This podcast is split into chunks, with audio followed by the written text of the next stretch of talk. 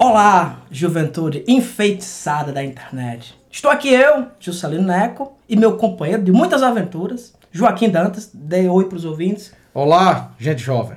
Lembrando que hoje iniciamos o que, Joaquim? A terceira temporada do Selvagem Podcast. Quem diria? Quem diria, Juscelino? E hoje, por incrível que pareça, tem novidade realmente. A gente vai faz- falar hoje de um filme feito nesse século. Neste século. Qual o filme de hoje, Joaquim? Hoje a gente vai falar da Bruxa 2015 do Robert Eggers. Um filme que acho que até que enfim os ouvintes assistiram. Sei não, viu, Juscelino? É, É, o- meio é. alternativo. É, o pior, mas não, mas acho que esse filme é bem conhecido. Enfim, hoje é o dia que a gente vai falar de capirotagem, de fanatismo religioso, do demônio, que é um dos meus temas favoritos de todos os tempos. E hoje o ouvinte vai ter a oportunidade de descobrir tudo o que ele queria saber sobre pós-horror, mas tinha vergonha de perguntar o que diabos é essa caralha. Boa, boa, boa. Joaquim, você, pra gente dar início, em grande estilo, na terceira temporada, eu quero que você faça o trabalho pelo qual você é pago e dê a sinopse desse filme, A Bruxa, 2015, Robert Eggers, um clássico do pós-terror. Pós-terror. Esse podcast, Joaquim, an- antes de você começar, já vou dizer, ele também pode se chamar Existe Pós-Horror? Uhum, uhum. Se você não quer escutar até o final, não, não tem. Não existe. Se você quer o resumo. Se você quer o resumo, não, mas eu vou explicar em detalhes. Uma família de colonos se embrenha num alto exílio motivado por desavenças religiosas com a igreja do vilarejo em que eles estavam instalados. E o único lugar que lhes resta para habitar e dar continuidade ao seu estilo de vida devoto é o coração selvagem e obscuro de uma floresta inexplorada. Quando caçula, um bebê recém-nascido, desaparece sob circunstâncias misteriosas, os membros da família começam a se voltar uns contra os outros, numa espiral de loucura, paranoia e perversão.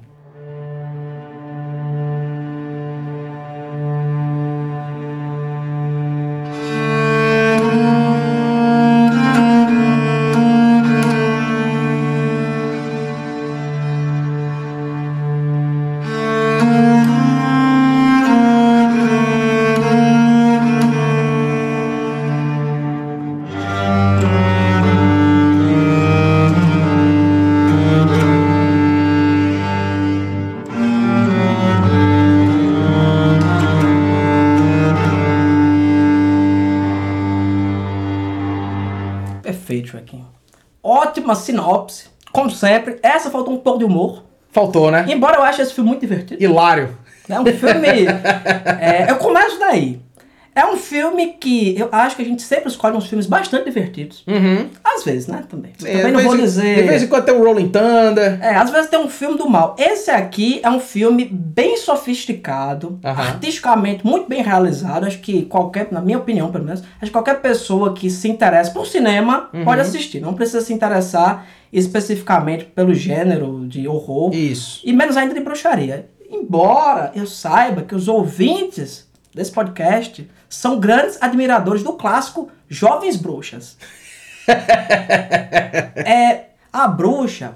A primeira coisa que salta à vista é justamente o que, Joaquim? Os aspectos visuais. Uhum. É um filme de uma beleza Sim. Sim, inenarrável. É, pra mim, dessa nova safra de diretores de, horror, o Eggers as- nada de braçada no que se refere aos aspectos visuais. Também acho. O filme, desde o primeiro plano, mostra que, primeiro, é cinema clássico, você quer é, câmera tremida, perspectiva em primeira pessoa, composição cebosa feita nas coxas, procura outro lugar. É. Aqui é cinema clássico, lindamente dirigido, um engenho brilhante, uma iluminação, a gente vai falar um pouco disso aqui depois, uma iluminação e uma direção de arte e de fotografia primorosa. Aham. Filme que a gente nota que assim, não tem muitos recursos. Uhum. Até esse aspecto narrativo que você falou, de, de a isolar, né? Minimalista, isolamento. isolamento. O cenário do filme é uma casa, um casebre, né? Isso. Construído a duras penas por essa família. Que vou dizer uma coisa: esse filme também podia ser neorrealismo italiano. Poderia ser, poderia é ser. desgraça nessa família. O- o- a única diferença entre um filme do Lutino Visconde e esse filme aqui é porque você tem bruxaria. Uhum. Mas porque a desgraça que se abate nessa família é de dimensões bíblicas. Bíblicas é a palavra. Bíblicas é a palavra central desse filme. Uhum. É, O primeiro aspecto que eu quero destacar pra você, Joaquim, depois a gente pode falar um pouco mais desses aspectos visuais, é o seguinte.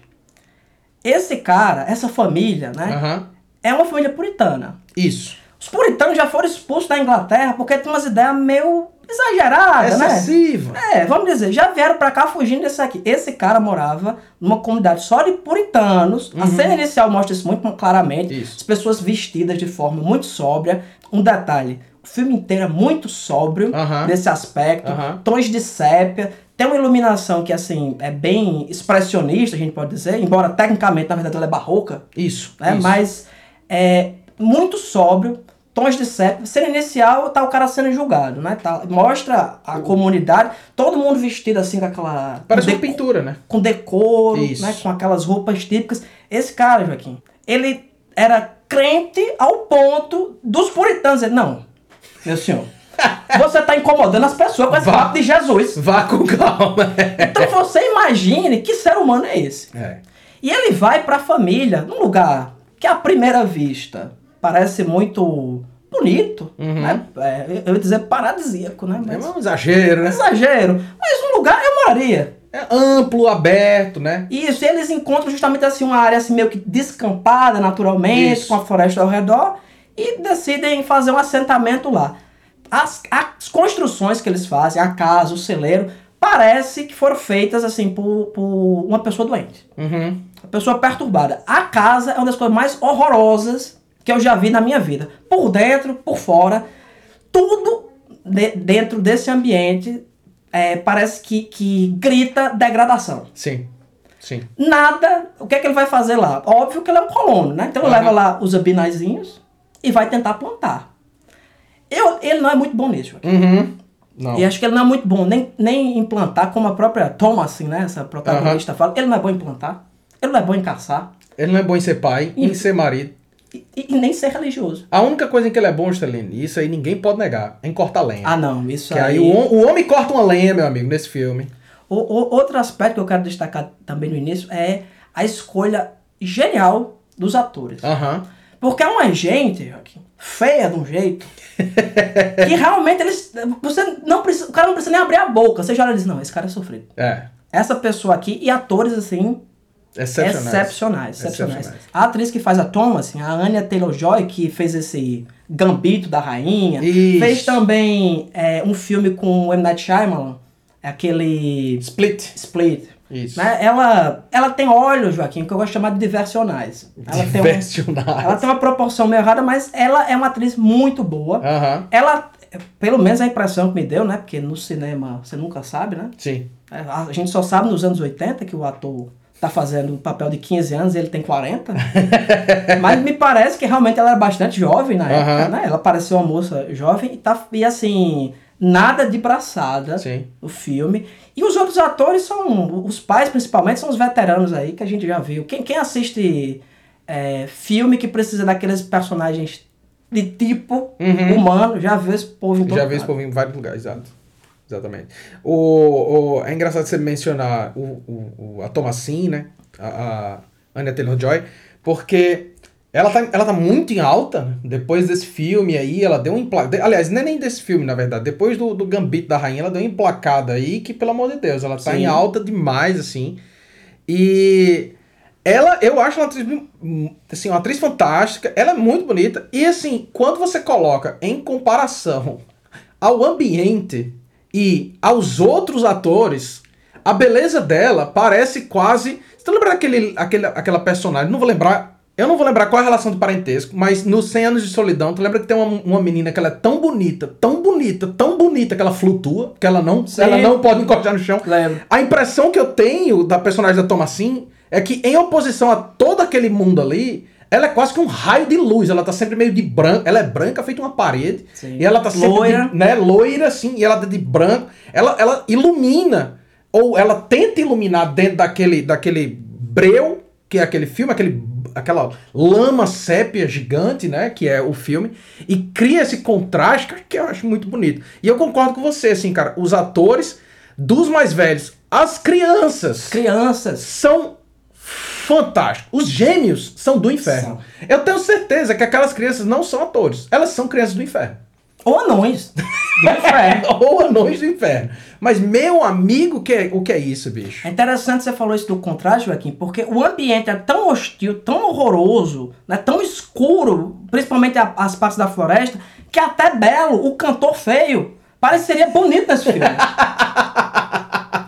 Já que você falou desses aspectos de sépia, esse filme tem uma palheta muito interessante, né? Aham. Que ele é básica, ele é quase um filme preto e branco, de alguma Sim, forma. Sim. De alguma forma, a sua mente registra isso aqui como uma, como uma coisa preta e branca. Porque a roupa deles é monocromática. Sempre que aparece um elemento de cor, que é o sangue, Aham. ou a roupa de alguém, a roupa da bruxa é vermelha, né? Isso. As pessoas até associam isso com aquela coisa do... é, até associam isso com a questão da Chapeuzinho Vermelho. Uhum. Embora não tenha nada a ver, né? Tem a ver porque... é, esse, esse filme, ele bebe muito nesses contos tradicionais. Isso, isso. Assim como a história dos irmãos Green, né? É, um, é, um, é uma lenda folclórica, né? Até o subtítulo do, do, do filme é justamente É, esse. É um, folktale. é um folktale, né? Tipo, é uma lenda folclórica e se estrutura como uma lenda folclórica, né? Eu até anotei aqui. É a, é a lenda do o que aconteceu com aqueles que foram e não voltaram, né? Tipo, aque, aque- e aquela família que foi e nunca voltou, o que será que aconteceu com eles?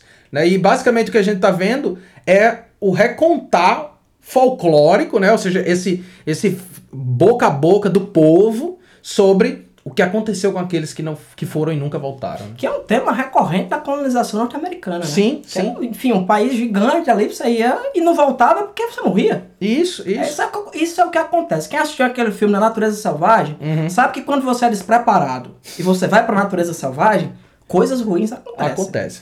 Na, no caso desse filme, o menino não sabia comer, né? Não sabia defumar carne, não sabia qual era a planta que era comestível. Nesse aqui, não. Nesse aqui tem uma questão. é, as bruxas realmente existem. E eu Isso. acho uma coisa corajosa de se fazer num filme dessa natureza. Um filme que tem muita questão de paranoia e Uhum. que dialoga diretamente com as bruxas de Salem Sim. né, que é um outro é é um julgamento famoso né, nos Estados Unidos e também se tornou uma peça famosa do Arthur Miller que depois foi adaptada para o cinema Aham. então é um tema esse tema da paranoia tá recorrente dentro do filme é um tema central mas ao mesmo tempo tá muito estabelecido a bruxa existe Uhum. eu acho isso muito corajoso, assim, de, de ele, dele colocar as cartas na mesa, de não tentar fazer um filme, como acontece muitas vezes, parecer mais inteligente do que ele é. Aham. O filme é o que ele é. Isso. Então, bem no início, é, tem essa cena que eu acho extremamente bem bolada, que ela tava fazendo aquela brincadeirazinha que toda, todo bebê adora, né? Where's Sam? Where's Sam? Where's that little man? Peep-boo! are. Peep-boo! Sam? Samuel! Quando ela abre os olhos, o menino sumiu. E em seguida tem uma das cenas mais brutais. Uhum. Não mostra nada demais, assim, em O termos som. visuais, mas o som, que é também o, design de som nesse Aham. filme, é uma coisa horrorosa. Que ele não- quase não tem trilha sonora, Isso. mas quando tem, você tem vontade de chamar sua mãe, né? Pra, pra ver se não tem uma pessoa atrás de você fazendo um negócio que é, é, é muito intenso. É macabro, né? É macabro E- porra. A bruxa, né, se apodera dessa criança. Outra, outro tema recorrente do folclore, né, que a, a bruxa supostamente pegaria a criança para fazer um guento e Uhum. passar na pele. E realmente no filme depois ela aparece jovem. Jovem, isso. E ela vai mudando também, né? Tem hora que ela aparece jovem, tem hora que ela aparece velha.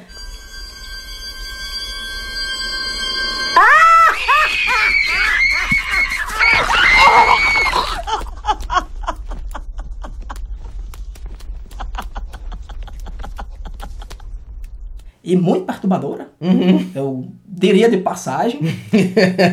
e, e vai nesse processo que você sabe que a bruxa existe, Aham. que a bruxa está escondida nessa, nesses recantos sombrios da floresta, E a família tá fazendo o quê? Se batendo e acusando uns aos outros. Isso.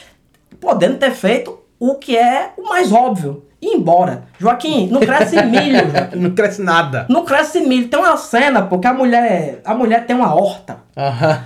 Uma horta. A primeira cena que aparece, tem uma horta, não é nem um milho. A horta, não tem nada. É tudo morto, tudo morto. Ou seja, é um lugar que é amaldiçoado. Isso.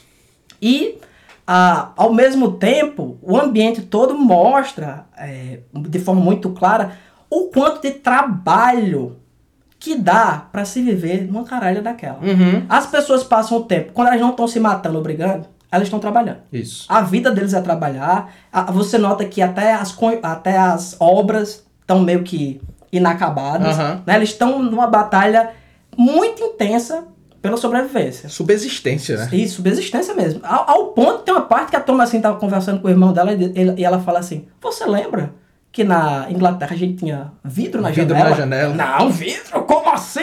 Eu me lembro da janela, mas vidro? vidro. Que sofisticação, sabe? É o nível É, de, é, de, é. de- Eles vivem realmente umas palhoças, assim, uma coisa é, horrível, né? Uhum. E tudo o que a gente vai pescando né, no filme, que eu também acho uma decisão inteligente, né? Do Eagles não ter explicado demais. Isso, isso. Tanto que é um filme curto. Uhum. O filme tem uma hora e meia, pô. É. Eu acho, ele, eu acho ele, assim, do tamanho ideal. Porque se esse filme fosse mais longo, ele lhe perderia.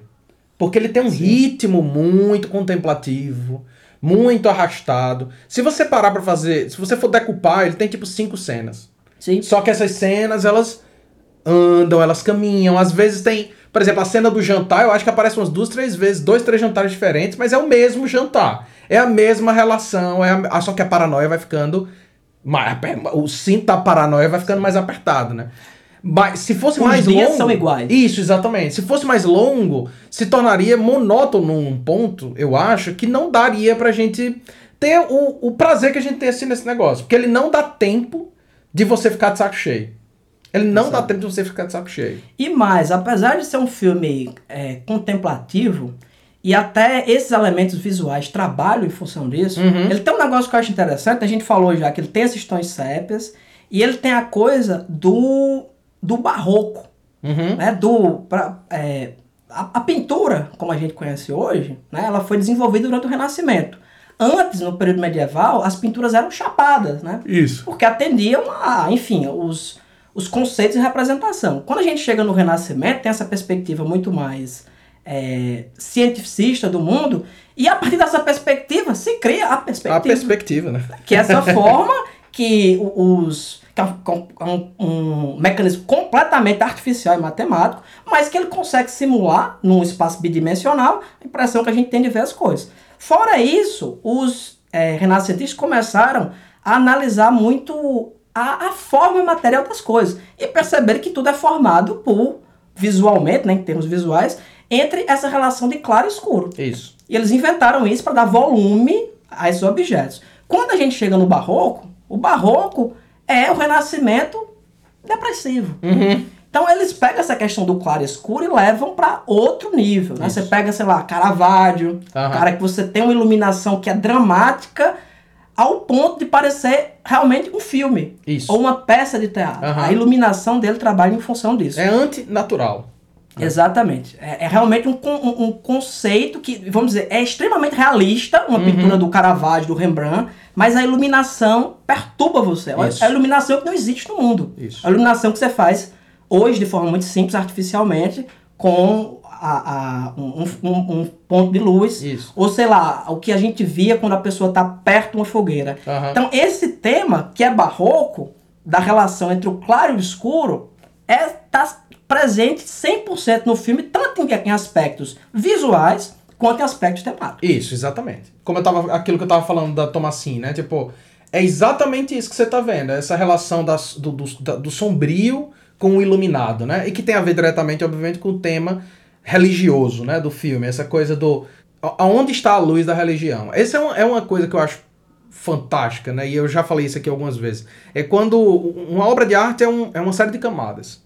O grande artista é o cara que consegue costurar essas camadas, assim, é, reduzir, no sentido de, de cozinhar, reduzir as camadas até ficar tão essencial que você vê todas as camadas. Você pode estudar todas as camadas em separado, mas elas existem intrinsecamente uma conectadas às outras. Então, por exemplo, tematicamente, visualmente, toda a concepção desse filme ela é pautada nessa relação de oposição entre o- claro e o escuro, né? A sombra e a luz e tal.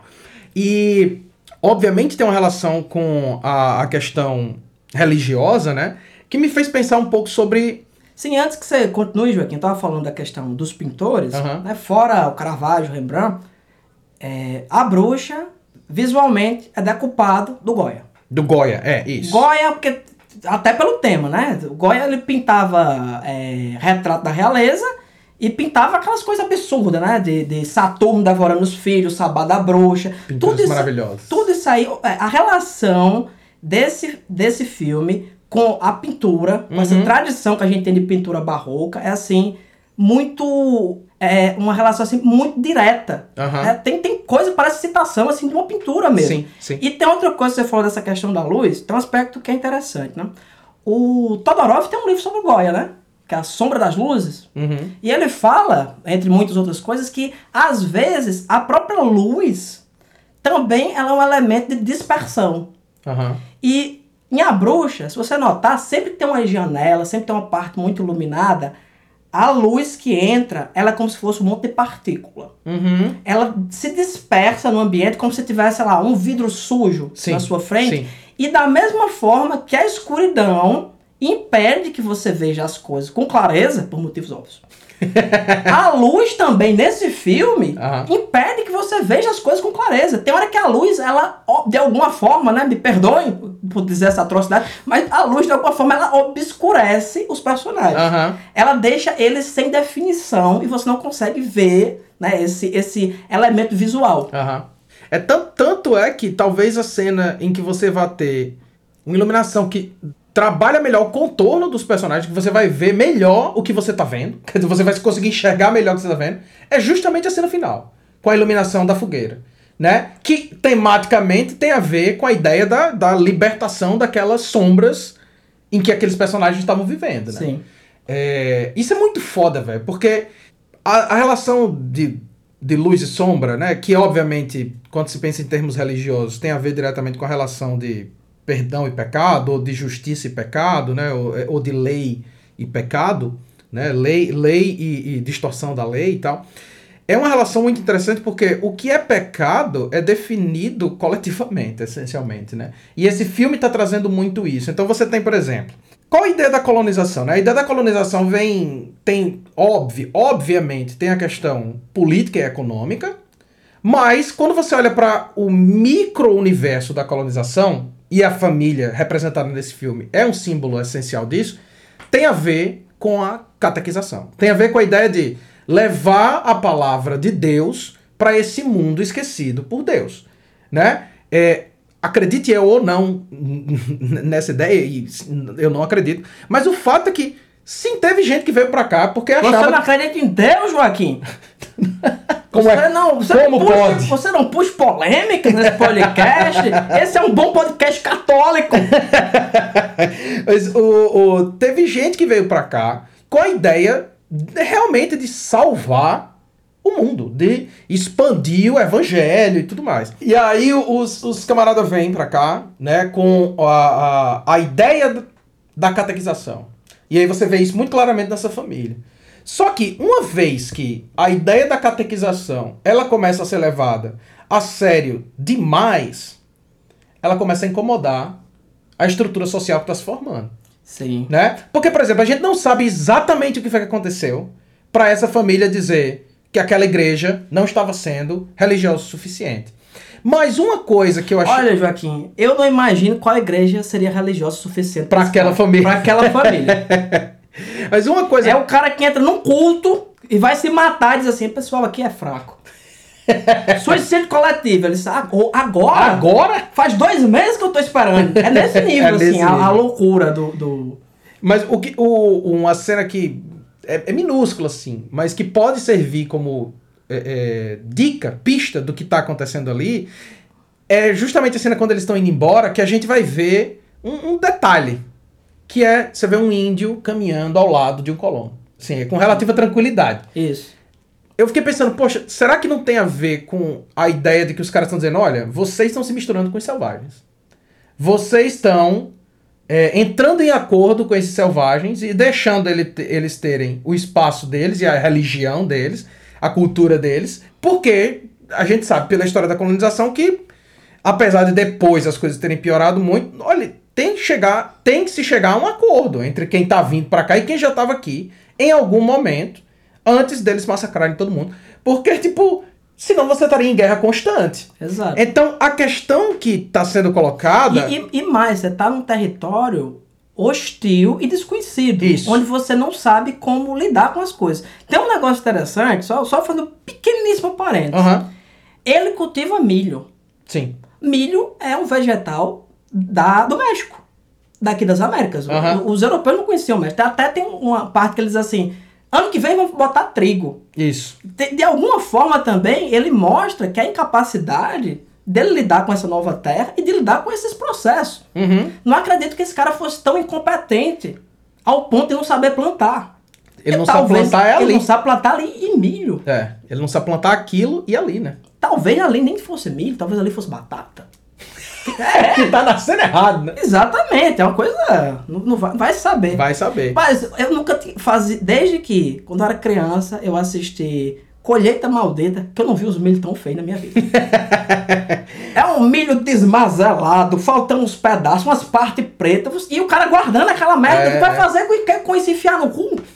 É, é o que dá, né? É. É o que dá. É, sim. Então, é, é a relação entre os que acreditam realmente e os que se aproveitam da fé. Então, assim, o que eu vejo muito é aquela família foi para ali porque eles acreditavam que o que eles estavam indo fazer era levar o evangelho. Mas quando eles chegaram lá e eles viram que para levar o evangelho eles não estavam sendo bem aceitos porque eles estavam sendo radicais demais e na cabeça deles eles não estão sendo radicais demais, eles só, estão sendo corretos, né? Eles- Seguindo a palavra. seguindo a palavra. Então ele não pode estar errado. Se ele está seguindo a palavra, ele não pode estar errado. É, eles começam a ver, a perceber essas ranhuras, essas rachaduras nesse discurso colonial, né? Nesse discurso da colonização. Então você fica preso nessa, nessa ideia de que existe a fé de verdade e existe a fé quando há interesse político por trás, né? Ou seja, essa família tá ali porque eles foram enganados. Eles acreditaram no discurso. Eles acreditaram que o que eles estavam fazendo era isso. E aí Eles deixaram a vida que eles Isso. tinham na Inglaterra pra ir pra puta que o pariu. Isso, exatamente. Exatamente. E aí, bicho, um, um paralelo que, que, que, eu, que eu tava pensando é justamente um paralelo com a Antígona, a peça. A, a Antígona é uma peça que discute justamente a relação entre a lei do homem e a lei de Deus. O que é que mais vale, né? Se é a lei de Deus ou a lei do homem. Né? Porque, um resumo rápido da Antígona é, você tem dois irmãos que entram em guerra. Um para tentar tomar o poder de Tebas e o outro para tentar defender o poder que ele já possui sobre Tebas. E eles dois se matam nessa história. E o cara que é o go- governante decide fazer o quê? Homenagear aquele irmão que morreu defendendo Tebas e que aquele que morreu atacando Tebas deveria ser deixado sem ser enterrado. Então ele deveria ser comido pelos urubus. O que, Que pra- pro mundo antigo é um, É uma humilhação. terrível, né? É, inclusive é proibido, tipo, o, o ser humano ele tinha direito pela lei dos deuses de ser enterrado. Esse tema até de, de pedir o corpo, né, pra Uhum. ser enterrado com honras, é uma coisa que a gente vê até no Romero, né? Isso, Coisa, um tema comum no mundo antigo, na Isso, verdade. porque é uma, é uma questão das leis divinas, né? Tipo, o sujeito tinha o direito de ser enterrado, porque senão ele, ele ficaria vagando eternamente, sem paz. E aí a Antígona, que é irmã desses dois irmãos, né? Para não complicar muito a história, mas enfim, são os filhos do Édipo, né? É, ela, Pessoal, assim, tranquila, pessoa que teve uma vida boa, sim. né? Eu acho que é até a desgraça de- de- da bruxa que me fez lembrar da, da tragédia grega, né? Que é. E aí a Antígona ela vai tentar enterrar o irmão que foi condenado e vai ser condenada por isso. E ela vai basicamente dizer: olha, vocês estão estipulando a lei do homem sobre a lei dos deuses. Vocês não têm direito de fazer isso. E é uma peça que discute isso num momento na história da Grécia em que estava se tentando justamente formalizar as leis das cidades. Era dizer, como é que a gente explica que uma lei social construída numa cidade, ela tem que ter um lugar de importância em relação às leis divinas. Que tem coisas que, pelas leis divinas, a gente vai ter que ter controle sobre com as leis humanas, né? Sim. E a peça está discutindo justamente isso. O filme, ele vai trabalhar essas ideias. Essas ideias do aonde estão as leis divinas e aonde estão as leis humanas. Até onde uma pode invadir a outra. E aí você tem uma família que vai radicalizar e dizer, olha, as- a verdadeira lei é a lei de Deus. E é foda-se. E foda-se. E foda-me, né? Se- exatamente. Se a sociedade achou que é conveniente ignorar uma parte das leis de Deus, a gente prefere se isolar da sociedade. É verdade. Ó, o que eu sempre digo, Joaquim, em todo lugar, eu tenho muito mais em comum com Jesus do que Silas Malafaia.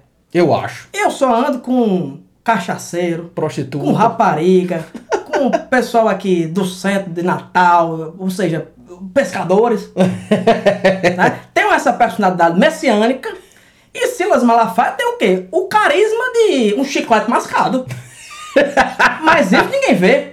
Isso ninguém fala, né, Stan? Ninguém fala, É velho. verdade, é verdade. Então, é, é, para um filme tão visualmente impactante, que eu acho, eu concordo com você 100%. Eu acho que é um filme que se você não entender, tipo, se você não pensar sobre ele, ainda é um filme que você vai sair dele e dizer assim, rapaz, eu não entendi porra nenhuma, mas que filme bonito da porra. É. Para um filme tão visualmente impactante e tão minimalista, ele vai soterrando temáticas e retomando temáticas e questões que são complexas e interessantíssimas. Mas ele vai fazendo isso com uma leveza. Leveza é a palavra errada. Com uma delicadeza, com uma Com destreza, jeito, né? jeito. É, exatamente. Com calma, cu- cuspe jeito. Se come o cu de qualquer sujeito. Qualquer sujeito, Já exatamente. os gregos. Mas falando dos gregos, Joaquim, você puxou esse tema aí. Tem também um outro tema da tragédia grega nesse filme, que é a profecia autorrealizada. Uhum. O fato da família entrar nessa obsessão, nessa caça às bruxas, nesse caso, de forma muito literal. Muito literal. É, e acusar a Thomas, assim, né, essa, a- essa protagonista do filme, é o que leva ela justamente a ser bruxa. Isso. Ela nem sabia que essas bruxas existiam. Ela Uhum. não acreditava muito nas coisas. Ela não sabe nem o que está acontecendo. Isso. Embora aconteça coisa muito errada nesse filme. Aham. né? Tem um, um aspecto que eu acho bem interessante. Pra, pra quem. Eu, eu vou dizer aqui o spoiler geral do filme. Pra, só para facilitar o raciocínio para quem, não quem não assistiu ainda, né? Ou não lembra direito. Basicamente a família fica doida, todo mundo morre. A Thomasine diz: foda-se o mundo. Assina o contrato. Faz um pacto com o demônio, o demônio com uma voz muito sexy. Uhum. E vai pro Sabá das Bruxas. É isso. Isso? Ba- isso. é, a, a estrutura mínima é essa. E tem uma coisa que eu acho interessantíssima, Joaquim. É o seguinte. Toma assim, ela é boa. Ela é boa mesmo. Me diga o que foi que essa menina fez de mal. Uhum. Nada. Fora matar a mãe que tava tentando matar ela. Porque também, É, há limite. tudo tem limite, né?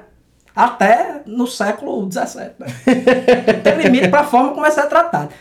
Todo mundo dessa família trata essa filha da puta mal. É. As crianças tiram onda com ela, os, os dois meninos do demônio, né? Tira onda com ela, fica perturbando e ela trabalha que nem uma escrava. É. A mãe dela quer mandar ela pra outra família porque ela tá virando mulher e ela acha que isso pode perturbar. Pelo, a- pelo que dá a entender, tanto o filho. Mais novo. o, o- o filho homem mais velho, no Isso, caso, né? isso. Como o próprio marido dela. Isso. O filho, o irmão dela, se- subsequente, né? Que ela é a mais velha, quer comer ela, Uhum. colhendo os peitos da miserável. A mãe quer que ela vá embora. O pai é indiferente, porque o pai não perde um minuto do filme com ela. Ele só fala com ela quando diz assim: Ó, tu vai pra cidade. Isso. E tu vai se fuder, que tu é bruxa. Ele só faltou dizer assim: E se for te enforcar, eu dou a corda. É, só faltou dizer isso. isso, E o filho dele, não. O, o homem, ele tem cuidado. Leva o menino pra caçar, fazendo isso que ele diz.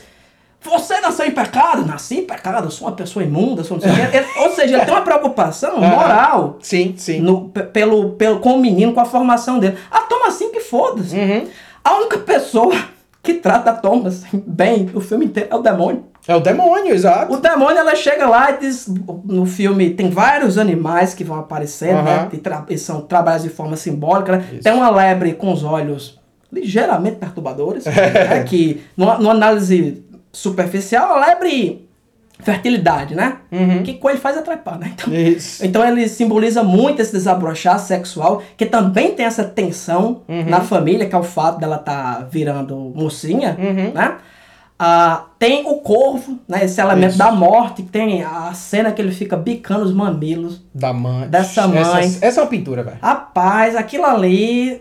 Não, tudo, cara. Esse filme, assim, ele é repleto de simbologia. O, o, o menino se perde na floresta, dá-se a entender que tem relações sexuais com essa bruxa, volta endemoniado, vomita uma maçã mordida. Isso. É que também já vi gente associar com. Já vi gente associar com a Branca de Neve. Isso. Não. Tem uma coisa chamada pecado original. Isso, exatamente. É, É, um- a é um- maçã é isso. é uma, meta- é uma referência um pouco mais Isso é- antiga. É. E, e as- mas o que eu, que eu acho legal é o seguinte, Joaquim. Essas coisas são mostradas como um elemento disruptivo Uhum. e de terror. Assim. Sim. O menino vomitou uma maçã. Aham. Se você não entender o que é, lhe perturba do mesmo jeito. Isso. Se fosse uma goiaba, Era, era terrível, é, se exatamente. fosse uma jaca, era Não, muito aí pior. Era muito... Eu queria ver essa tá- versão. Tá entendendo? Então, assim, se você entender, ótimo. Se você não entender, funciona também. E o bode, o bode é uma coisa maravilhosa. É. Que bode lindo. Black Phillip. E ele tem muito carisma, João. Tem. É um bode carismático, grande. Eu teria É. um bode daquele na Rapaz, minha casa. é, é um dos melhores atores Do, é o- do filme. É, é o- é o o- Black Phillip. É o bode. E quando o demônio aparece pra ela, pra fazer essa proposta, What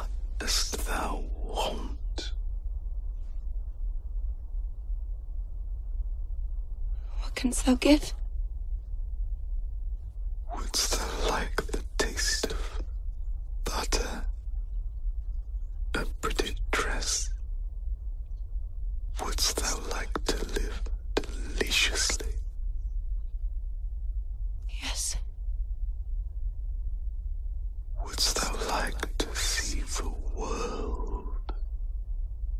Que eu acho incrível, Joaquim, é a proposta dele. Uhum. Diz assim, você quer viver deliciosamente? Isso. Ele oferece o quê? Um vestido bonito e manteiga. Manteiga. Você vê a situação que essa pessoa tava. Mas se eu fosse a Thomasin, eu encontrasse o demônio, tivesse acontecido tudo isso comigo nessa família desgraçada, família, essa família, Joaquim, é pior que a família do Massacre da Serra Elétrica, porque eles se gostam. É. Massacre da Serra Elétrica, eles têm alguma relação Exato, si, né? exato, Eles odeiam exato. o mundo. Exatamente. A família é pior.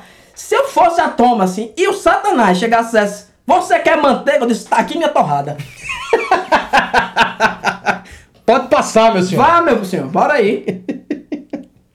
no ambiente ocultista da internet, você sabe, Joaquim, que eu me interesso pelo tema, Uhum. não é? Sou um grande mago do caos. Não porque eu pratique né, magia do caos, mas porque minha vida é um caos. Porque, porque você é mago. E a sua vida é um caos? Exatamente, eu navego né, no caos.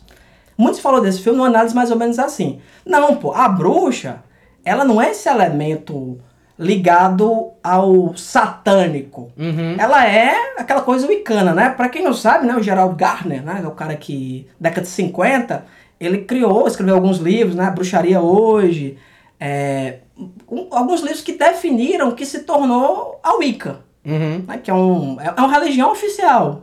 Até no, no, no Reino Unido é uma religião oficial, assim como o judaísmo. Que não quer dizer muita coisa, né? E a grande vibe dele é dizer assim, não, olha, a bruxa, ela tem uma tradição muito antiga, ancestral, é a primeira religião, a religião da deusa. E ele inventou tudo isso de ancestralidade na década de 50, mas não vem o caso. Então muita gente fala assim, não, a bruxa é um tipo de magia natural. A bruxa, né, quando a gente pensa em termos de inquisição, normalmente era simplesmente um desviante, Uhum. uma mulher que era, sei lá, é, viúva, Estudava.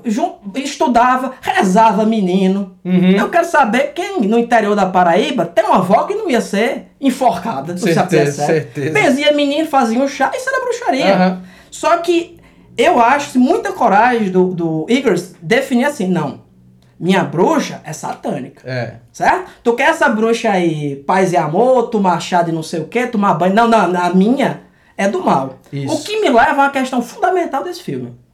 Esse filme aqui, né, puxando Norbert Elias. Clássico livro do Norbert Elias, Os Estabelecidos e os, Outsiders, Uhum. tá tematizado nesse filme. Você tem os estabelecidos, que é o pessoal que estava nessa colônia, Isso. e esses, essa família disfuncional, eles são outsiders dentro dessa comunidade. E as bruxas, ou a bruxa, né, que depois mostra que tem um cover, né, que tem Isso. várias, etc., elas também são outsiders. É, eles estão fora dessa sociedade tradicional e diria mais funcional. Uhum. Porque a- ao que dá a entender, eu acho que o pessoal lá naquela colônia estava bem melhor que eles. Dá, dá, dá pra se entender dá, isso. dá pra entender. E o mais interessante, tanto as bruxas quanto esses puritanos muito loucos, né, esses dois outsiders, cada um à sua maneira, são fanáticos religiosos. Uhum. Porque ambos vivem em função de práticas religiosas. Sim. Você pode dizer que a bruxaria, conforme está estabelecida ali, não é, não é uma religião. Mas é. É claro que é. Mas é, tá ali. ritualístico, né? Tá- aliás, é mais religião. Cadê que Deus apareceu no filme? Não apareceu. Mas o Satanás estava lá muito bem vestido. Mu- né? muito, muito, sedutor. bacana. É, tem, e puxando ainda um tema recorrente aqui nesse podcast, é também um filme gnóstico. É um filme gnóstico que mostra o quê? A família vive uma grande ilusão. Sim. E vive se fudendo. E tem Satanás, que é o Deus verdadeiro. E ele chega e diz: Olha, minha filha, tu tá fudida. Tu é mulher. Você vai ter que esperar alguns séculos aí pra pra melhorar pro seu, Uhum. pro seu gênero. Isso. Eu acho que é melhor tu viver na floresta e fazer o que tu quiser, não é não? Do que viver... Comer manteiga, maltra- voar e Voar. povo. Isso é, isso é muito melhor. Eu acho. Eu acho melhor até hoje. É, tem um negócio que eu tinha esquecido de falar, pô. A bruxa, ela tá 100% nessa, né, a- nessa visão, né? A bruxa, quando ela parece mais velha, Isso. das pinturas do Goya. Uhum. Mas tem uma cena, quando ela, quando ela se, se... Que ela pega o bebê e bate no pilão, basicamente, Nossa, né? O som. E, e se banha, né? Se besunta com isso, besunta uma, uma, uma vassoura. Vassoura. e sai voando. A cena que ela sai voando, pô, que tá a lua Aham. e a bruxa indo em direção. É decupada 100% daqueles filmes do Walt Disney. Uhum. Silly Symphonies, Uhum. sabe? Aquela coisa a lua, assim. Sim. É uma cena que é um cartoon, Aham. mas é feita de uma forma tão deslocada, com uma música tão absurda, e você viu uma cena tão grotesca que você diz assim, o que é isso que eu tô vendo? É.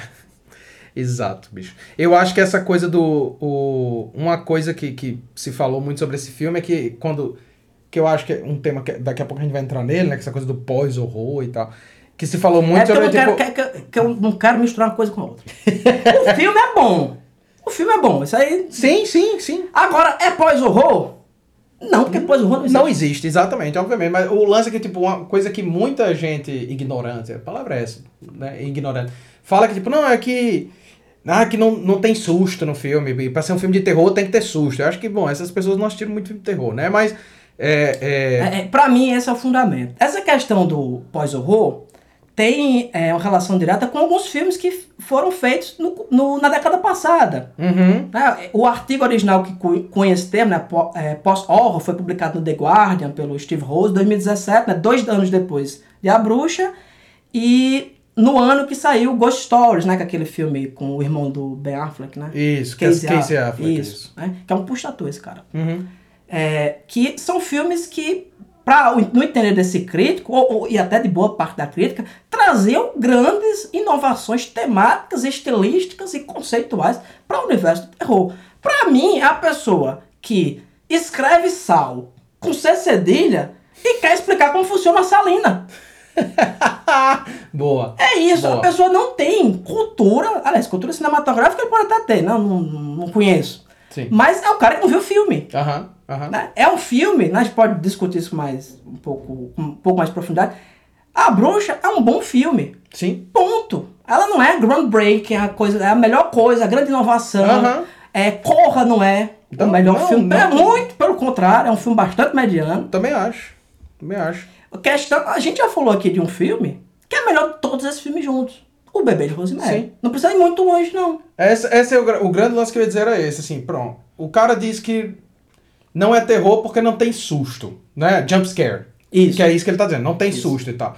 Bom, não tem susto no sentido de, de, um, de um found footage, né? Mas ele trabalha com a disrupção das ideias. Ele trabalha, por exemplo, como você falou assim, você tem uma cena que é, é, é, o quão terrível é esse corte? Uma, a menina com o bebê, o bebê some. A cena seguinte é uma velha passando a mão no bebê e corta. O, o design de som desse filme é fantástico, porque você tem, por exemplo, o som que- da música é um som ritmado, quem vem do fundo, e você supõe que é a música. Quando corta pra frente, você vai ver que na verdade é o som dela batendo o bebê num pilão. E, e depois corta pra ela voando. Rapaz, essas, esse pulo de cenas uma atrás da outra é é, é assustador, pô. É um negócio que é o equivalente a um jump scare, só que o jump scare é uma reação física. Isso é uma Exato. reação intelectual, pô. Ma- Como é que tem uma coisa mais horrorosa do que essa? Se você bota a Jamie Lee Curtis andando numa, numa- dentro de casa com a faca na mão e o Michael Myers quebra uma janela, você tem um susto. Sim. Isso é como é fácil do mundo de fazer. E você faz mais isso, Joaquim, com o som Isso. do que com a imagem. Isso, Porque isso. tem aquela pancada assim, Isso. aquele impacto e você se perturba. Qualquer som alto, se eu gritar, ah! Vocês não viram, mas Joaquim ficou apavorado aqui com esse grito. Você vê como é fácil fazer um jump scare. Rapaz, o Carpenter ele disse um negócio uma vez que eu achei brilhante, que eu acho que se aplica perfeitamente a, a essa leitura. Ele disse: olhe, para fazer uma pessoa ter um susto, eu consigo fazer com uma tela preta e uma explosão branca. Pronto. É. Tipo, susto é muito fácil, assim. E não é o que define o cinema de terror. Sabe? Tipo, Não, não é, velho. Porque se a gente vai chamar a bruxa de pós-horror, a gente tem que chamar o bebê de Rosemary de pós-horror. Eu- o A gente tem que chamar, Juscelino, Nosferato, do Murnau, É. de pós-horror. É, é difícil regredir a partir daí. Entendeu? Não, Nosferato do Murnau, pós-horror. Drácula, Drá- o original, 30 pós-horror. Tudo isso é pós-horror. O gabinete do Dr. Caligari. Pós-horror. Por quê? Porque é experimental, porque não tem jump scare, porque é contemplativo, porque é um filme intelectual tal. Todos esses grandes filmes de terror que a gente tá falando, que a gente, muitos, muitos filmes que a gente já comentou aqui no próprio podcast, seriam considerados pós-horror.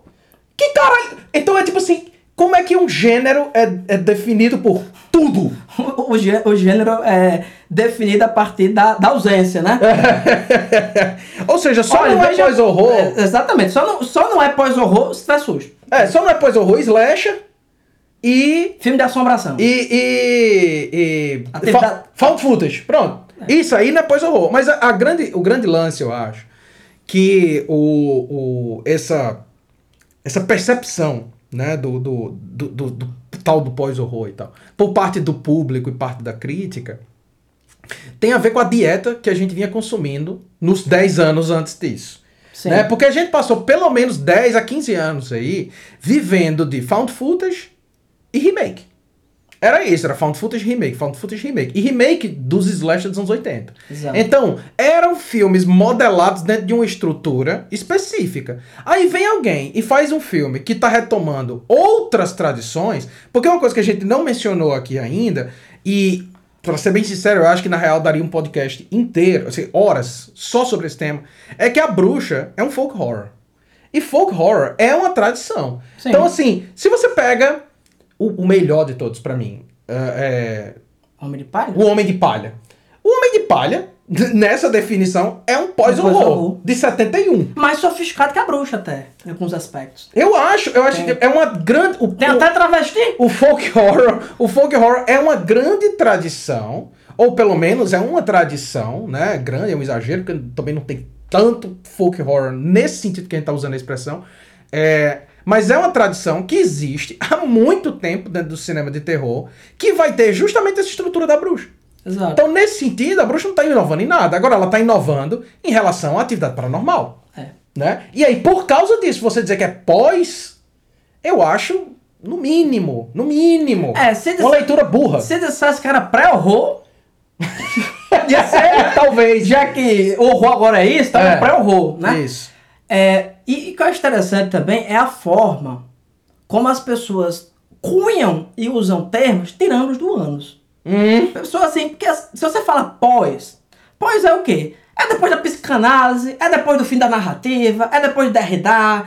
Então, é o quê? É obras que a gente pode dizer refer autorreferenciais. Uhum. E se- se você disser pra mim, Joaquim, a sério mesmo, Pânico é um pós-horror. É. Eu pode aceito. ser. Sim, Pode sim. ser. Se, se você criar. Não.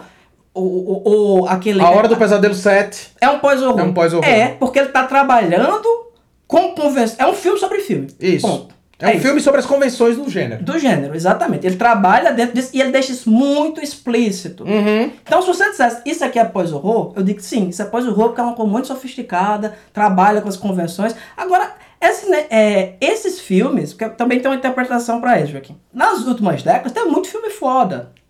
Sabe? O, o novo extremismo francês, Uhum. por exemplo, uma. uma é, que, que também assim, é novo em quê? E digo pra você, é porque é na França. É porque é na França. Novo é. extremismo francês. É, é uma coisa que não se fazia na França, tá se Isso. fazendo agora. E são filmes realmente violentos pra caralho. Tem aquele Mártires. Rapaz, aquele filme ali. Maria. Se você assistir aquele filme, francês, eu tô falando, que tem um remake que eu não vi, Uhum. não. O francês, você disser assim, não, tudo bem. É, sa saí Aquele- ileso. Aquele que é a mulher grávida sendo perseguida, que é. À l'intérieur, não sei o título em português. beleza. Esse seu A francês. é, acho que é a invas- o invasor, alguma coisa assim. E tem aquela alta tensão também. Uhum. Isso é um filme que você assiste e diz, não. Tem uma coisa nova dentro do tipo de filme que se fazia, né? É muito mais brutal. Ninguém, fa ninguém tava fazendo filme tão brutal na época. Isso. Mas não é um novo gênero. Isso. É um, é um novo segmento do mercado. Uhum. Certo? É a é a mesma coisa de eu começar a fazer filme de terror aqui super violento aqui no Brasil. Eu quero dizer, não, é o novo extremismo Brasileiro. brasileiro. Pode ser. É. Ninguém tá fazendo filme é, nessa temática. Então o que eu acho, assim, tem muito filme, sempre tem filme fora sendo, sendo é, feito. Sei lá, a Dark Song, A Dark Soul. Puta que é um filme, esse filme que eu, que eu recomendei, a gente assistiu recentemente, não vou lembrar o nome, mas é do filho do Dave Cronenberg. Possesso. Possesso. Sempre tem filme foda. Me pergunta assim, quem assiste esses filmes? Uhum. Quem assiste esses filmes somos, somos eu e você e nossos ouvintes, essas Claro, pessoas, pessoas. intelectualizadas. O público, ele assiste Premonição, que eu também adoro, não tem problema nenhum, eu assisto todo filme de terror. Olha, se teve gente sendo decepada, morrendo, fantasma, Satanás. eu assisto. Claro. Eu sou um de gosto simples. Agora, foi, foi found footage, eu realmente, por essa encarnação, tem que ser um negócio assim, muito. Ó, não, esse aqui Esse é- é. reinventou a found footage. Eu digo, mas como? É, é. Não é feito com uma lanterna mágica. digo, não, tudo bem, então vamos ver qual- é desse aqui, né? É, é todo filmado através E- daqueles caleidoscópios que a gente via quando era criança, assim. Isso, aí pode ser.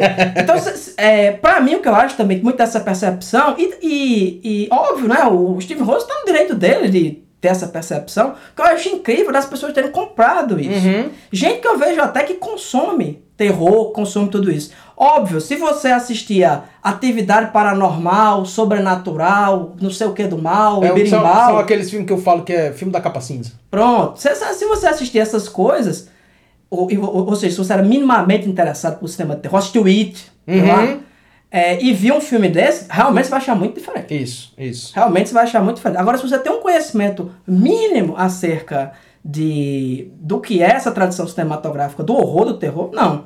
Tanto que aquele filme do Jordan Peele, ou, é Jordan Peele, É, né? J.P., o Get Out. o Get Out, né? o Corra, é um bom slasher.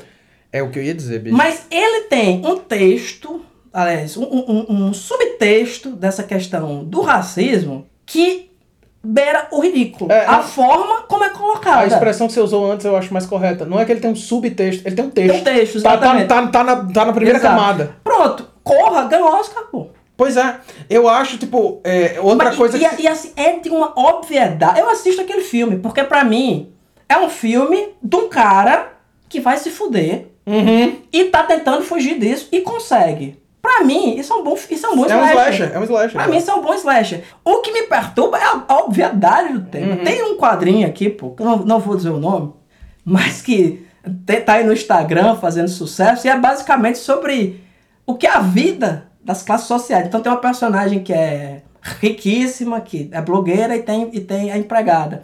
E ao longo do quadrinho vai mostrando a vida das duas. Aham. E de forma que eu acredito assim, até realista. Mas é didático como um ponto que eu olho para aquilo e digo, não, isso aqui pode ser importante. Uhum. Para a pessoa adquirir alguma consciência social, alguma coisa do tipo. Mas enquanto um objeto artístico, a validade dele é a mesma de um ovo de Páscoa. É, é, é, é, é quando a arte deixa de ser arte e se torna panfleto, né? Exato. Não, e por mim tudo bem, desde que a parte da arte seja muito boa. Isso, exato. Não, mas- Sabe, é Guer- Guernica de Picasso, tá- mas também tem um pulo aqui, viu? Tá, o Capo tá falando de, de quadrinho do Instagram. Eu botei Picasso. Guernica, né? Guernica. Guernica é um, um objeto panfletário, né? Vamos Não, mas- assim. mas- mas é uma obra de arte. Isso, exatamente. O, o lance que eu digo é quando deixa de ser arte e vira panfleto. Tipo, quando vira só panfleto. É melhor ser só panfleto. É. E não, e não ser um quadrinho. Isso, pra mim, é o momento em que o textão do Facebook foi narrativizado Isso. em forma de quadrinho. Ainda sobre, sobre essa questão do pós-horror, é, outra coisa que se levanta muito é que, ah, não, é porque agora são filmes de terror que eles têm crítica social. É Genial, parabéns. Rapaz, mas essa pra mim é a. Parabéns. De tudo que se fala, é a mais estúpida. É Tipo, rapaz, você nunca viu nada? É. Nada. Na- nada mesmo, assim. Sabe- o que é que você conhece de terror? Sabe, nada. sabe outro filme que podia ser pós-ficção científica? They Live. They Live. Não é porque é ficção científica, Joaquim, não sei se você sabe, mas nunca tratou de temas complexos. Nunca. Sobre a realidade. Alegorias? Ficção científica é Jamais. Star, é Star- é Star Wars. É. Ficção científica é, é- é nave. Robô. Ó, é, Robocop é um pós, é um pós sci-fi. é um pós-sci-fi, exatamente. Olha aí. É um pós-ação. Quando, quando emplacar O termo. o termo pós-sci-fi, vocês ouviram aqui primeiro. e um herói de brinquedo é pós-ação. Tira de jardim de infância. Isso. Pós-ação. Pós-ação, exatamente. Pós-ação, é verdade. Então, o que acontece, na verdade, tipo, a impressão que eu tenho em relação a essa leitura do pós-horror na bruxa, e me parece que o, talvez o filme que mais se associe a esse, essa terminologia seja a bruxa. Assim, o filme a que. bruxa e talvez o Ghost Story. O Ghost Story, É né? porque a bruxa fez. fez o- aliás, a bruxa, ele fez. É um filme que fez sucesso pro tamanho do filme. Isso. Sabe? Pro, pra, pro tipo de produção que era na Uhum. época, ele teve destaque. Teve, teve mesmo. Eu lembro de, de gente, gente avulsa Isso. indo assistir a bruxa. é. Isso Não- perturbando. É, não só não só gente que gosta do gênero, mas gente avulsa, sim, gente qualquer, né? Pessoas. É, Como eu gosto de, de dizer, né? Porque, eu- como vocês sabem, né? Na minha língua materna, ordinary people.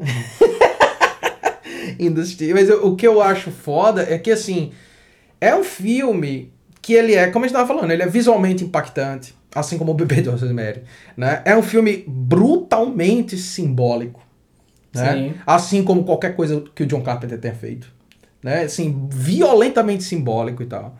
E também é um filme que discute temas polêmicos.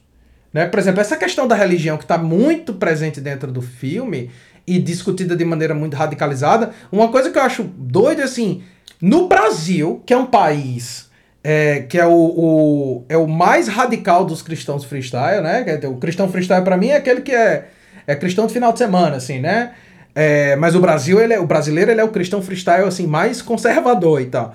É um filme que, se as pessoas entendessem minimamente, tinha gente que tinha quebrado pô, o cinema, entendeu? Porque o tempo inteiro ele tá colocando a luz sobre a loucura que é a educação cristã, né? Que é vo- você vê, por exemplo, aquela cena que você mencionou, né? O cara andando com o filho na floresta, que é pra ser uma cena assim, tipo, ah, é um é, é uma diversão, Veja! Cogumelos! é, é uma diversão, é em pecado, morrer em pecado. exatamente. Satanás comerá minhas pregas. É uma diversão entre o pai e o filho. Como que ele se diverte e dizer assim: Você é um pedaço de bosta? Sim, sou, graças a Deus. Cara, né? tem, uma, Tipo, tem, uma, tem uma parte, porque o menino mais velho tá preocupado com o desaparecimento, ele diz assim, ele tá no inferno. Isso. Aí era- o pai olha pra ele e diz assim, olha, só ele, ele quer dizer, ele sabe que não, né? Ele quer dizer que não, mas meu amigo é uma criança. É. Tudo está, pô.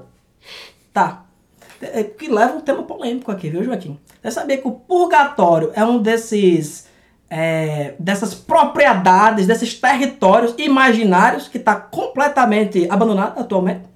O purgatório não existe mais. As pessoas ou vão pro céu. É, antigamente, por exemplo, criança que morria quando era batizado, que é o caso dessa, ia pro purgatório. Aham. Aí teve um concílio, não sei o que, a pessoa disse: Ei, estamos pegando pesado, né? Era, pô? era um bebê. Cria, era um, era um bebê, pô. Manda. Manda pra sobe. Aí, ou seja, os meninos ficaram esse tempo todo em lá, mas agora acabou. Acabou. Acabou. É Até assim, instituição pública falida, né? até assim, você pode, sei lá, se você quer emplacar uma, uma religião aí de ET, de alienígena, tem esse espaço simbólico que você pode ocupar. Ocupar, né? Tá, Ocupar tá vago, tá vago. Tá vago.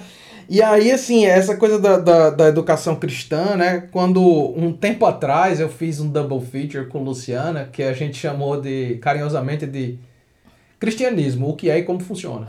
que, é, que era A Bruxa e The Devils, do Ken Russell. A gente Perfeito. viu os dois no mesmo dia assim. É The, the, the Devils, a pessoa vê só. Essa combinação foi errada, Joaquim. Tem que ser The Devils e, sei lá, Noviça Rebelde. que é pra você. Não é equilibrada. E né? você ainda sai mal. e assim, é, essa coisa do a dúvida do Caleb, né? De, de- de- de dizer, pai, Mas e o meu irmão, ele foi pro inferno? Porque, tipo, ele não foi batizado, ele foi pro inferno, ele tem um pecado original. É uma, é uma coisa tão horrenda. É. É uma ideia tão horrenda É de uma de violência. você botar na cabeça de uma criança, né? E dizer assim, a única coisa que a gente pode fazer é rezar para que ele não tenha ido, né? E outra coisa também que tá muito impregnada é essa relação de luxúria contida, né? O que acontece quando você pega uma pessoa, né? Qualquer pessoa, e diz assim: você não pode sentir prazer. Sim. Você não pode sentir prazer, porque sentir prazer é errado. E aí você pega essas pessoas e quando você. Naturalmente elas vão fazer o quê? Elas vão fazer o que elas querem fazer e vão romper esses, esses testamentos e vão se arrepender profundamente disso. Se elas realmente acreditarem, vão se arrepender profundamente disso, vão ficar se martirizando eternamente.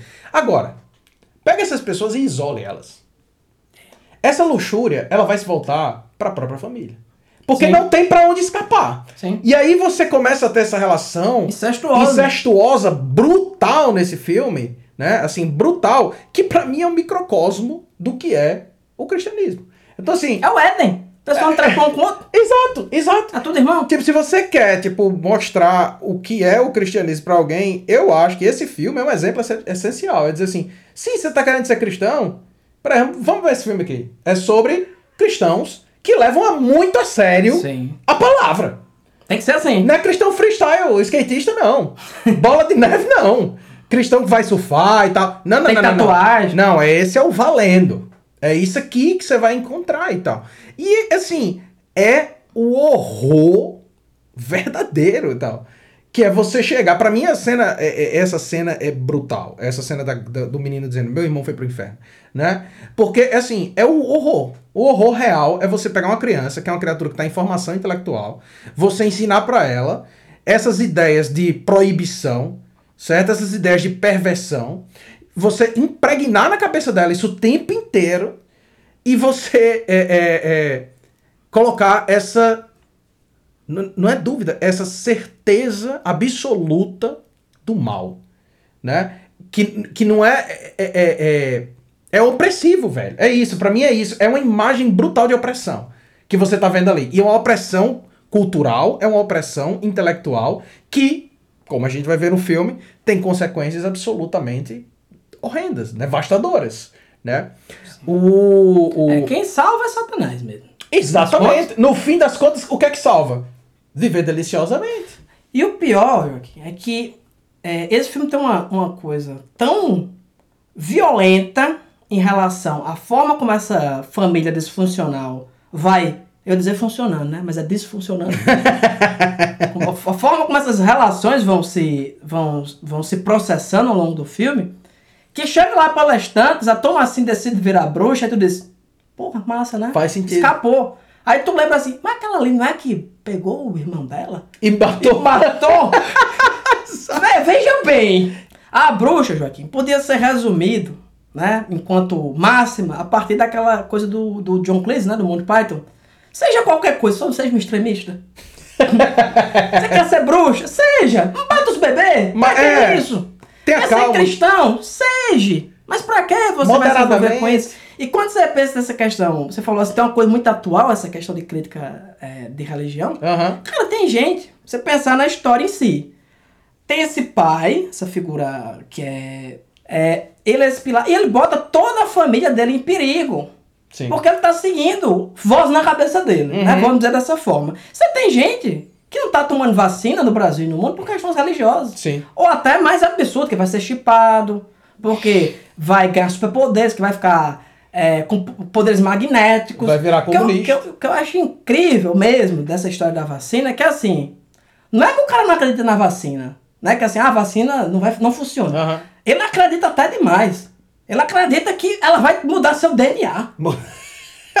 Se vai mudar teu DNA, não, não, não vai criar imunidade para esse negócio? Eu tenho uma história maravilhosa sobre isso que eu quero compartilhar com todos os ouvintes. Tem um primo meu de Cajazeira, eu chamo ele de usuário zero do crack no Brasil. Quando, quando o crack título. no, Brasil, no Brasil, eu tenho quase certeza que foi ele. Em Cajazeiras, Certeza. certeza, absoluta. O primeiro crack que chegou lá foi ele que fumou, certo? E vem fumando desde então, né? Já tem aí uns, uns bons 20 anos fumando crack. né? Mora lá com minha tia, soube que minha tia tá doente de Covid, tinha se vacinado, uma pessoa de 80 e tantos anos, passou uns dias mal, melhorou. E ele também estava doente de Covid, certo? Aham. E ele não se vacinou por quê? Porque essa pessoa que há 20 anos fuma, bebe e fuma crack, achou que podia lhe prejudicar, podia fazer mal. A pessoa querendo não inventa isso, Joaquim. Pois é, Stalin, é a consciência, rapaz. Todo mundo tem direito a ter uma opinião, Stalin. Você não ficou sabendo disso, não? É assim. Todo mundo tem direito a ter uma opinião. Ah, A questão é que a gente tem que pensar, assim, seu direito de ter uma opinião termina onde, onde começa o meu de lhe chamar de jumento. exato, exato. Ai, ai. ai. E, eh, sim, mas um ponto que eu esqueci de comentar com relação a essa coisa do, do- da educação extremista do, do, do cristianismo, que vai aparecer no filme, é que a Thomasin, assim como ela é um símbolo iluminado, um símbolo que está tentando se libertar daquelas, daquelas sombras ali, ela também é o ponto que rompe a hipocrisia. Porque tem aquele discurso lá no final que ela vai dizer: Você quer a verdade? E aí ela começa a dizer, né? Tipo, vo- você. Você. Com o pai dela, né? Com o pai dela, você me deixou levar a culpa por uma coisa que você fez e não disse nada pra minha mãe até quando já era tarde demais e ela já não confiava em mim. E a ta- o bom que a taça é de quê? De prata, né? De prata, é. E ela diz: É verdade o suficiente pra você? Né? E ela vai apontando essas hipocrisias, essas hipocrisias, que é um mecanismo assim, parte de dentro da própria família, né? Parte de dentro da própria religião. Então, toma assim, nesse momento ali, ela tá sendo mais religiosa do que todos os outros da família. Todos eles cultivam os, peca- os pecados capitais com grande ímpeto. né? Exatamente, ó. É, era o que eu ia dizer. Caleb mente e deseja a própria irmã. Os gêmeos blasfemam. A mãe inveja a irmã, a, a filha e odeia a filha. O pai engana e há momentos, inclusive, que há a sugestão de que ele meio que tem uma tendênciazinha a mais pra tomar assim. Tipo, Sim. ele meio que deseja a filha E também. ele é orgulhoso. Sim, Que é também outro... outro elemento. Outro- Toma, toma assim, a única coisa que ela faz é mentir. I be the witch of the wood. Liar, liar. I am. Listen not to her, Mercy. I am that very witch. When I sleep, my spirit slips away from my body and dances naked with the devil. That's how I signed his book. No, He bade me bring him an unbaptized babe. So I stole Sam and I gave him to my master. And I'll make any man or thing else vanish I like. no. Aye. And I'll vanish thee too if thou displeaseth me. Be quiet. Mercy, she's but telling fantasies. Perchance I'll boil and bake thee. Since we're a lack of food. Stop, Thomasin. It's not true. It is, thou thing. How I crave to sink my teeth into thy pink flesh. if ever thou tellest thy mother of this, I'll witch thee and thy mother, and draw it through. Caleb! Stop thy tears and swear thy I silence. swear. You'll not tell mother nor father. I swear. Porque quando ela mente pros, pros meninos dizendo, não, eu sou a bruxa e tal, não sei o quê. Mas ela faz aquilo Uma ali. brincadeira. Numa brincadeira, exatamente. Então, ela é o ponto que, a- que, que desponta, que irrompe, né? O ponto que viola a hipocrisia daquela formação, daquela cultura. É dizer assim, a gente saiu daquele lugar porque você achava que eles eram errados, que eles eram os pecadores, que estavam distorcendo a palavra de Deus. E a gente veio pra cá pra vocês todos fazerem a mesma coisa e apontarem pra mim a única que tá exercendo a função correta Eu aqui que tô só me fudendo. e dizer que eu sou a culpada. É. Dizer que eu sou a culpada. E assim, a gente falou dos diálogos que esse filme estabelece com a pintura. A gente desconstruiu relativamente aqui a coisa do pós-horror, que vai continuar. eles Desconstruir nada. Esse aqui não, é um podcast Não- desconstruído. Não use essa expressão. Não. Esse é um podcast destrutivo. Boa, boa, boa. Prefiro Nós também destruímos o pós-horror. E continuaremos A destruindo a- no próximo episódio. E a partir de hoje, pessoal, acabou o pós-horror. Acabou, tá, Quem está tá fazendo. determinado. Quem tá. Quem continuar com isso é porque é ignorante. E o, o- o- comparamos, obviamente, como sempre, porque somos pessoas extremamente arrogantes, com os gregos. Mas um outro paralelo que eu, que eu notei nesse filme também, que eu achei muito interessante, é com MTV Horror. Sim. É o MTV Horror dos colonos. Entendeu? Você tem uma família numa casa que eles não podem abandonar aquela casa, eles não têm como. Por Isso. questões financeiras, no caso do, do- da bruxa, por Também. questões financeiras e morais, né? É, você tem os filhos morrendo, a possessão do menino, e você tem a imagem que pra mim foi a imagem que conectou entre essas duas coisas. O pai cortando lenha o filme inteiro, enquanto ele vai ficando gradativamente mais maluco. É tipo, se você pegar esse filme e decupar, ele tem a estrutura do MTV Horror. Só que ele é feito no tempo dos colonos. Rapaz, é muito foda, assim, você... É é uma leitura que eu não tinha feito em nenhum momento, até essa última vez que eu revi agora, eu fiz... É mesmo, bicho. Caralho, pô, é a mesma estrutura narrativa de MTV Horror. Agora eu tô me perguntando qual a relação entre essa essa decadência, é, essa insanidade, né, que a pessoa vai avançando e cortar madeira. eu acho que é meramente um símbolo. Fica o questionamento. É um, eu acho que é meramente um símbolo de uma coisa que quando começa é um exercício prático, porque ele tá cortando E é lenha. repetitivo. É ele tá igual, cortando lenha porque ele precisa de É- madeira pra, pra se aquecer quando tiver frio. é igual iluminado, né? Isso, exatamente. É repetitivo, só que chega num ponto que o, o exercício ele perde o, o significado Sim. e ele se torna somente o que ele é, um ato de violência. Aí só isso esse paralelo que, eu- que eu notei e é uma coisa que a gente sempre comenta aqui, né? Que filmes. Todo filme fala sobre filme, né? Todo filme fala sobre cinema, todo grande filme, principalmente. E eu acho que esse é um grande filme. Eu acho que esse é um filme Concordo. excelente e tal. Não acho que é pós-horror, acho que é um filme de, de terror. Não, o melhor filme de terror todos Dois os todos os tempos. tempos. Não, não, é mesmo. Mas é um dos melhores dos últimos anos, sem sombra de Sim. dúvida, né? Sem sombra de dúvida. Pra mim, esse Hereditário são os melhores filmes dos últimos tempos, assim. De terror? Sim. Não, eu falo terror pipoca, assim, terror mais acessível. Porque também os filmes que eu gosto é. Há limite, né? É, Chico? tem, tem- tudo tem limite. até, até, até parece podcast. Quem sou eu pra falar disso quando nas as minhas madrugadas de sábado e domingo, ah, de sexta, sábado e domingo, eu passo assistindo Canon filmes. É, realmente. Né? Quem sou eu pra julgar? É, não, mas você, Joaquim, é diferente de mim, que você já rompeu com a sociedade. eu ainda. Eu ainda, ah, ok. eu Ok. ainda tenho um fiapo, assim, que eu mantenho. Sou um pai de família. Então é isso, meus queridos. Nos vemos daqui a 15 dias. Não pequem, exceto nas quartas, quintas e sextas-feiras. E permaneçam selvagens.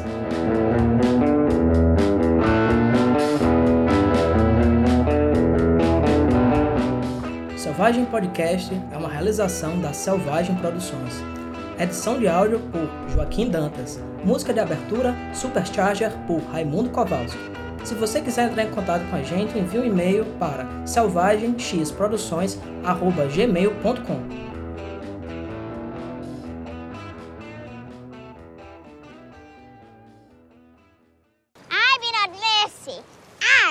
Of the wood, and I have come to steal ye.